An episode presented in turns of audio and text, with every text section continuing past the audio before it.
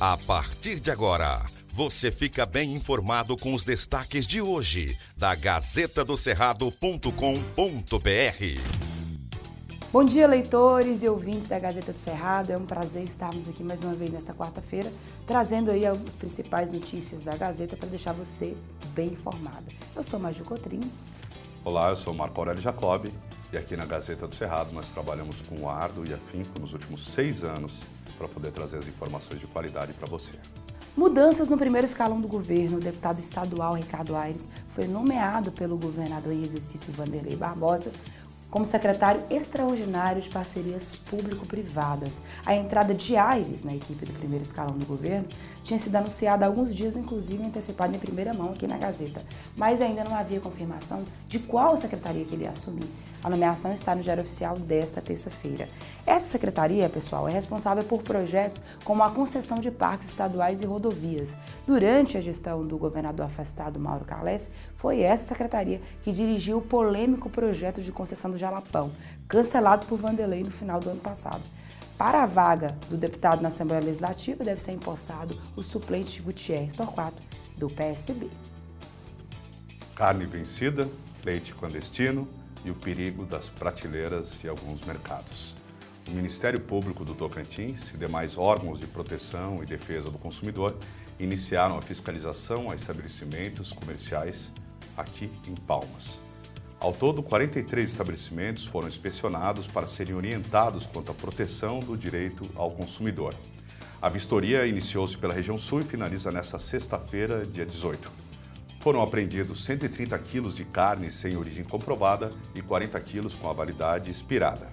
Também foi encontrado leite clandestino, queijos e mel sem autorização do órgão competente, produtos manipulados e sem identificação, além de alimentos vencidos e armazenados de forma incorreta.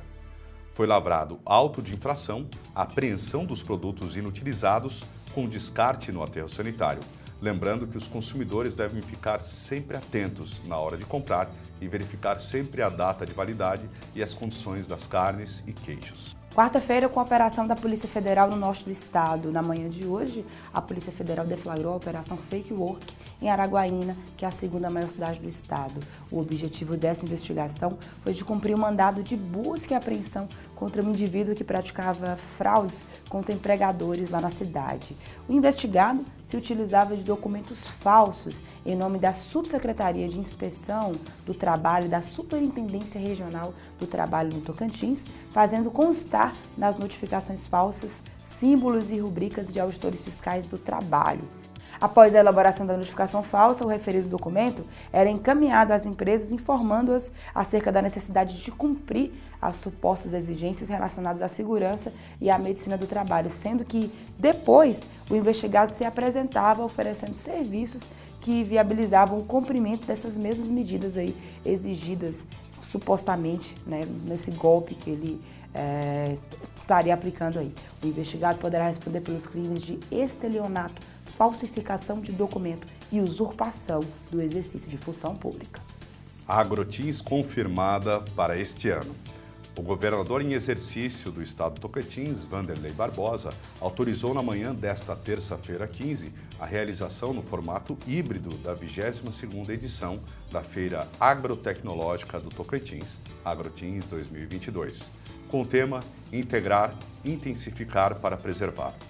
A feira deve ocorrer entre os dias 10 e 14 de maio no Parque de Exposições Agrotecnológico do Tocantins, situado em Palmas a realização de oficinas, minicursos e palestras na plataforma online.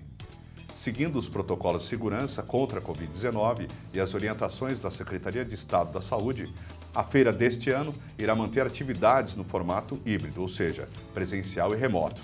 Além disso, espaços presenciais, como auditórios, terão limitação de público para garantir a segurança dos participantes e da Agrotins cerca de 2 mil pequenos produtores devem passar pelo evento, que é o maior da região norte no segmento agro.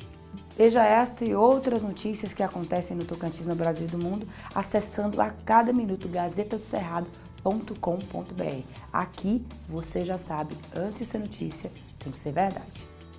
Aqui não tem fake news e acompanhe estas e outras notícias em nossos canais no Instagram, No YouTube, Gazeta do Cerrado, traço TVG. Siga, comente e compartilhe. Até a próxima. Estas e outras notícias você encontra na gazetadocerrado.com.br e nas redes sociais da Gazeta. Porque antes de ser notícia, tem que ser verdade.